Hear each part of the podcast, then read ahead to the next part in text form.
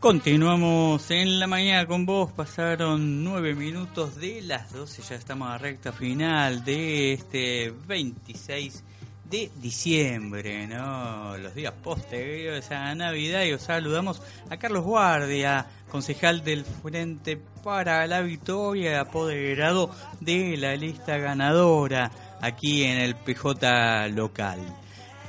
Carlos, buen día, ¿cómo estás? Buen día, Bernardo. Bien, ¿cómo pasó la fiesta? Tranquilo, bien. Bueno, ¿cómo anda su mujer? Mucho mejor. Bueno. Mucho mejor, sí. Bueno, decimos porque, bueno, Emilia, mujer de Carlos Guardia, tiene una, casi una peritonitis, ¿no? Una peritonitis perforada, sí. Ah, una mierda. sorpresa un poco desagradable para Claro, fin de año. Exactamente, ¿eh? Bueno, pero por suerte anda... Está todo mejor, sí. Bueno, me alegro mucho. Ya comió pan dulce, Ajá, me parece muy bien, me parece muy bien, ahí está.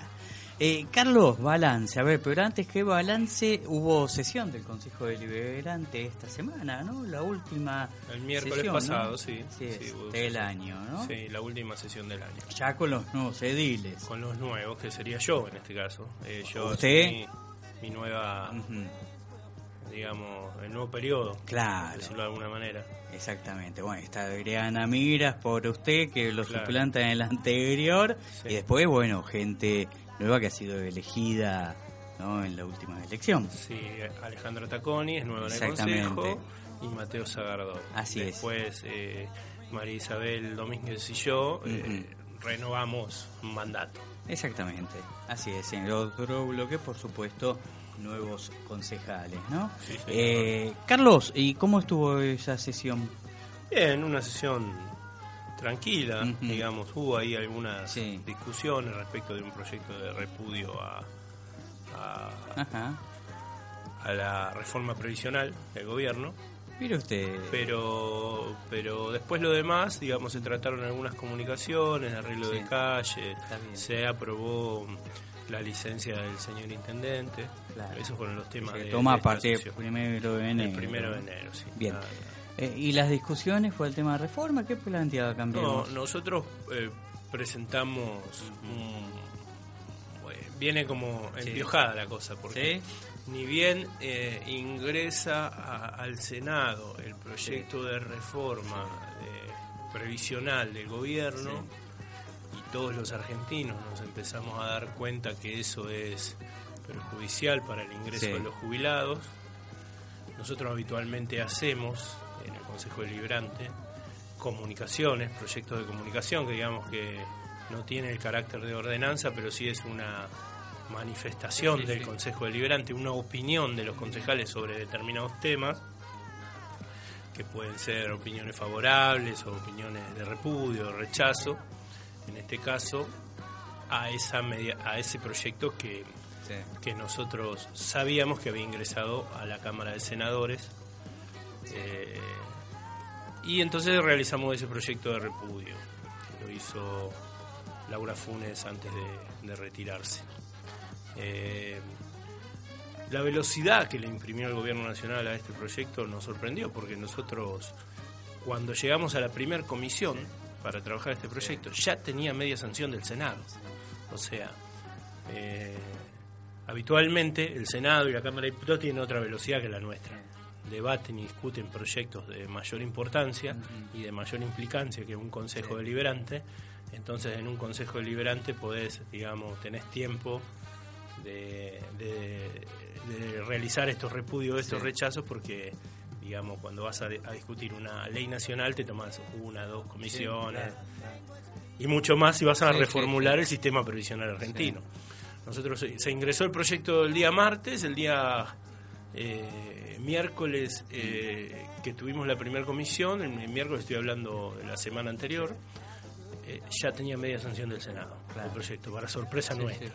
Entonces en la comisión lo modificamos, el artículo que decía que se rechazaba este proyecto de ley, Claro. tuvimos que modificar, es decir, este proyecto que ya tiene media sanción del Senado. Sí, claro. Y se le pide a los diputados que no acompañen esta propuesta. Cuando llegamos a la sesión para votar este proyecto, ya era ley. Claro, o sea, imagínate, si en un consejo es mucho más rápido modificar el sistema previsional argentino que hacer una, una comunicación de repudio, que es el, digamos es lo que se vota de menos valor en el Consejo Liberal claro. Eh, entonces cuando llegamos a la sesión nosotros propusimos a través de nuestra presidenta del, Frente para la Victoria, del bloque del Frente para la Victoria, que es Verónica Casco, cambiar eso de proyecto con medias acción a decir este proyecto de ley, que ya está aprobado por las dos cámaras, expresar nuestro rechazo.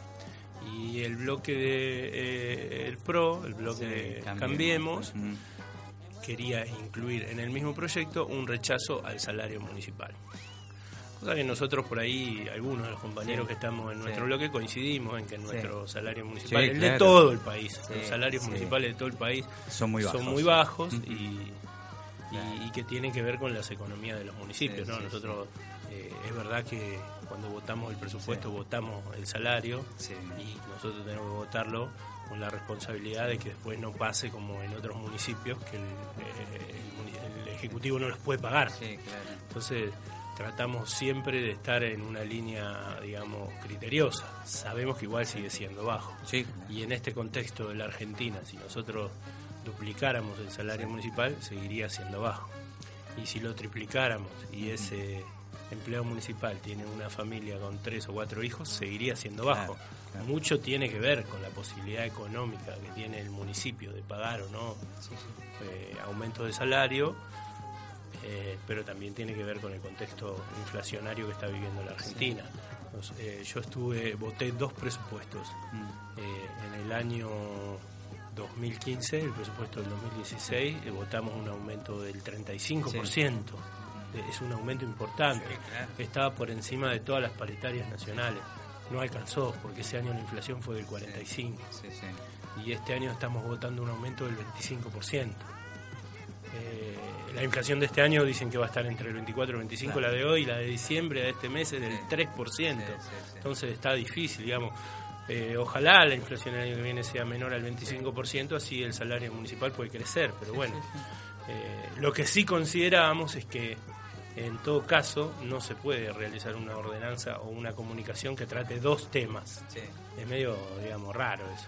Tiene que haber una para un tema y otra para otro. Entonces el, presidente de Cambiemos, el presidente del bloque Cambiemos, proponía incluir los dos temas en la misma comunicación. Para nosotros no tenía sentido decirle a los diputados que nosotros creemos que nuestro salario es y, que lo fijamos nosotros. No, se podría bueno haber hecho bueno, una comunicación. que haga otro proyecto.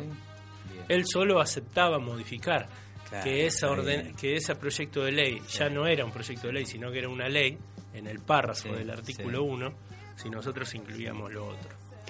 Bueno, los otros dos bloques, eh, bloque eh, globalmente eh, globalmente entendido como Frente Renovador, que tiene una, un país, tiene varios nombres, y el bloque de cumplir, eh, apoyaron la moción del de concejal Albertela, lo cual para mí empieza a marcar una tendencia de lo que va a ser el año que viene. Sí, sí, no me cabe Y bueno, esa fue la esa fue la discusión en concreto, ¿no? Digamos.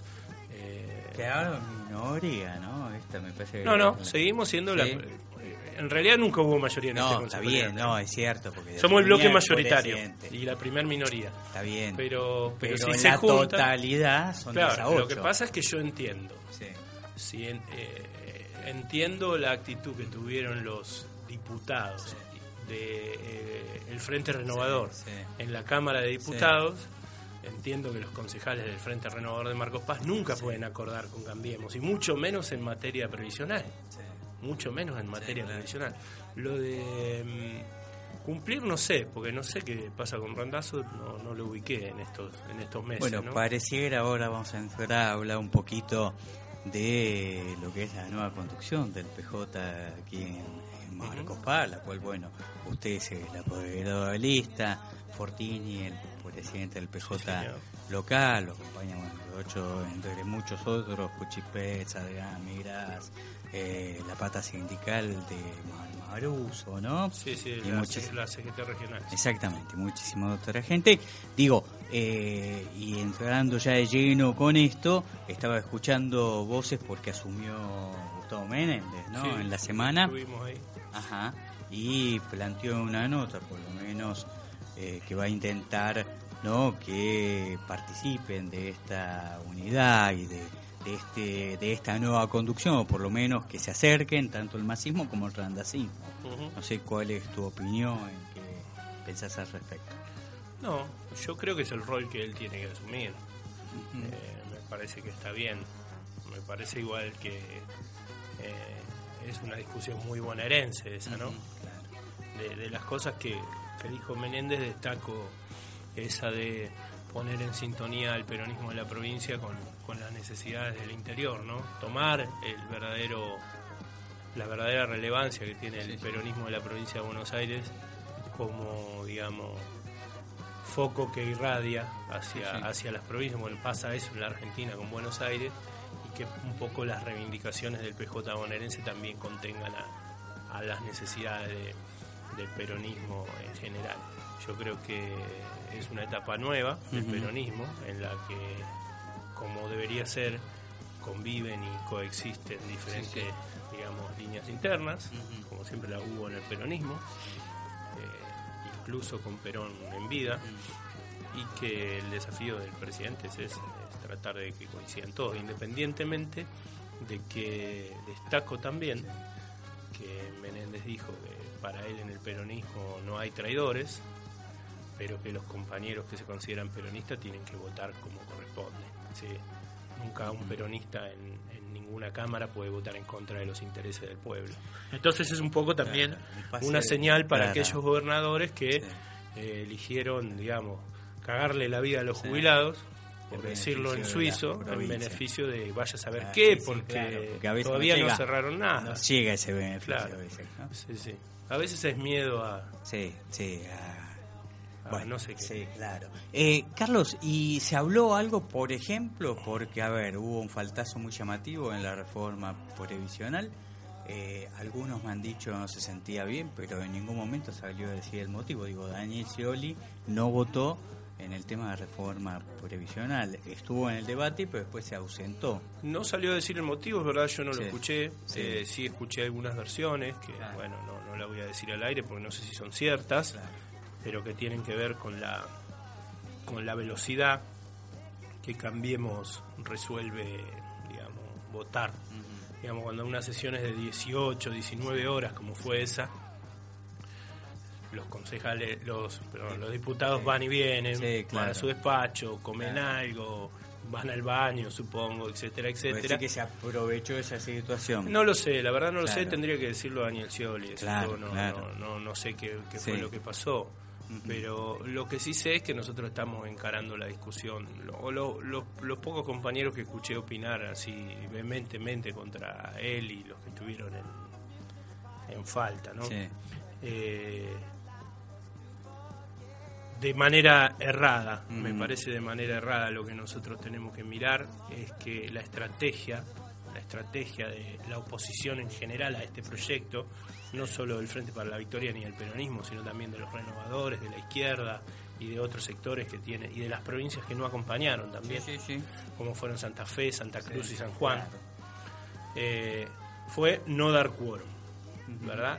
No dar quórum es una herramienta parlamentaria, significa no bajar al recinto y esperar a ver qué pasa, para ver quiénes acompañan o no la...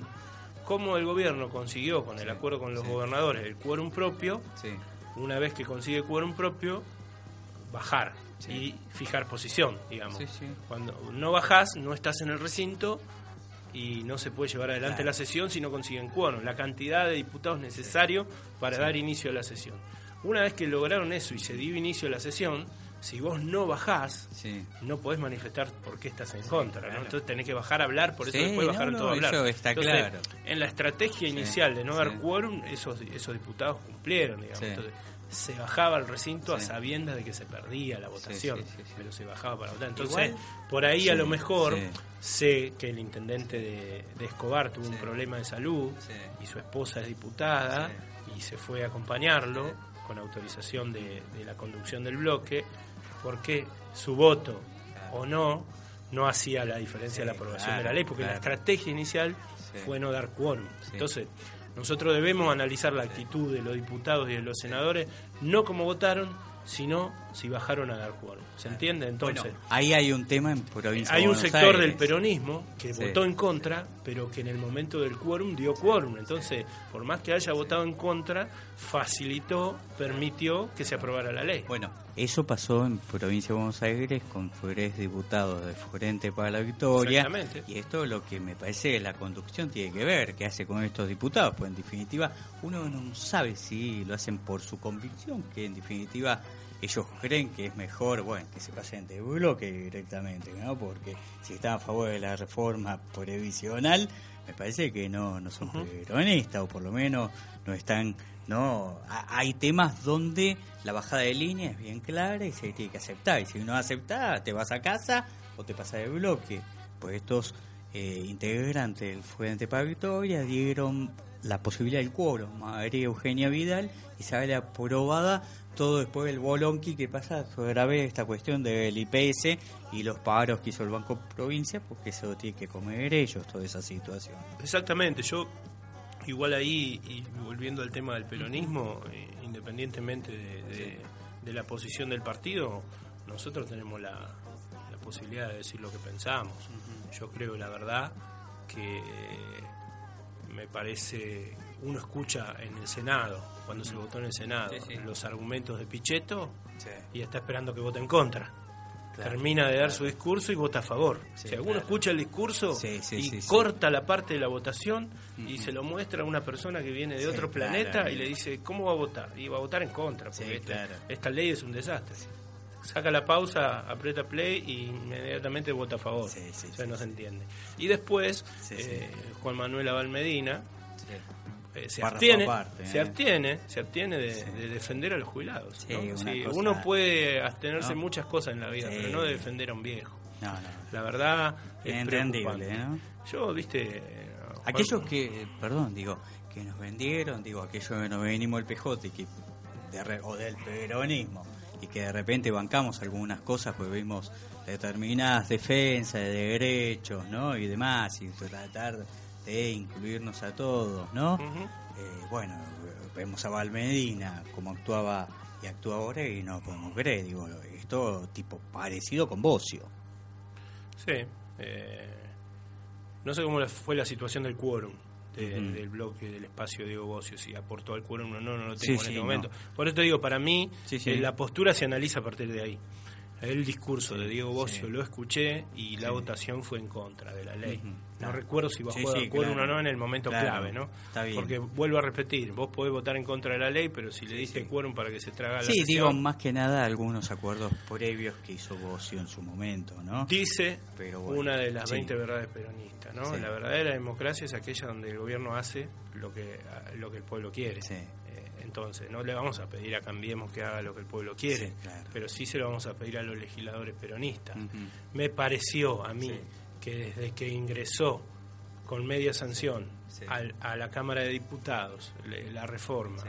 desde que el gobierno llamó una sesión extraordinaria Sí. para tratar la cosa que no le permitió al Consejo. Deliberante de Marcos Paz ni siquiera elaborar una ordenanza de repudio, no le dieron los tiempos, la sociedad argentina en su conjunto, o mayoritariamente, y en esto Abel Medina es politólogo, así que debe saber interpretar encuestas y manifestaciones de voluntad, se pronunció en contra. Sí. Y los hechos, los sucesos de la plaza, Sí. de eh, la semana anterior a la aprobación, eh, los sucesos de la sem- del lunes en donde se trató Sí, en sesión claro. extraordinaria y se aprobó finalmente la ley, los cacerolazos de esa noche mientras los diputados claro. estaban adentro de la Cámara, las miles de personas que concurrieron, totalmente un sector totalmente distinto al que estuvo a la sí, mañana, claro. ni mayor, ni con mayor, ni con menor importancia, sino Distinto. socialmente distinto, daban cuenta de que el pueblo no quería esa reforma. Entonces aquellos peronistas que votaron a favor no tuvieron en cuenta ese axioma. ¿no? Carlos Guardia, nos quedan dos minutitos antes de ir a, a una pausa y le pido un mensaje, un mensaje al pueblo de Marcos Paz. Estamos ya llegando, ¿no? O terminando, mejor dicho, el 2017, estamos muy cerquita del 31, ¿no? Y el comienzo del 2018. Sí, bueno, eh, saludar a los vecinos, a, a los compañeros, a los amigos, a las familias de Marcos Paz en general por este año que lo puedan terminar en paz, que puedan iniciar el 2018 con perspectivas de, desarrollo económico, de empleo, de salud, eh, de, educación, que puedan cumplirse y realizarse todos los sueños que, tengan. Nada más que eso, ni nada menos. ¿no? Si uno llega a poder realizar todos sus sueños, eh, bueno, no hay que perder las esperanzas, sé que estamos en una situación que es un poco forzada, ¿no? Una crisis económica un poco forzada. Venía para acá y escuchaba el, la nueva letra del Tesoro que endeuda a la Argentina nuevamente pocos días antes que termine el año y todavía el gobierno tiene 30 mil millones más en el presupuesto del año que viene para endeudarnos. A veces uno escucha todo eso y no le da ganas de brindar a fin de año, ¿no? Por un año mejor, porque sabe que va a estar complicado, pero por lo general cuando uno vuelve a, la familia, mm. al núcleo principal que tenemos, ahí encuentra no solo las soluciones para los problemas que se avecinan, sino la energía y, el amor que uno necesita para continuar. Así que eso, que lo puedan pasar en familia y que puedan estar muy bien todos. Gracias, Carlos. ¿eh? Gracias, Bernardo. Hemos hablado con Carlos Guardia concejal del Frente para Victoria Unidad Ciudadana, de todos los temas de actualidad, balance del Consejo, el PJ que se viene, así que todo, todo acá pasa por la radio pública de Marcos.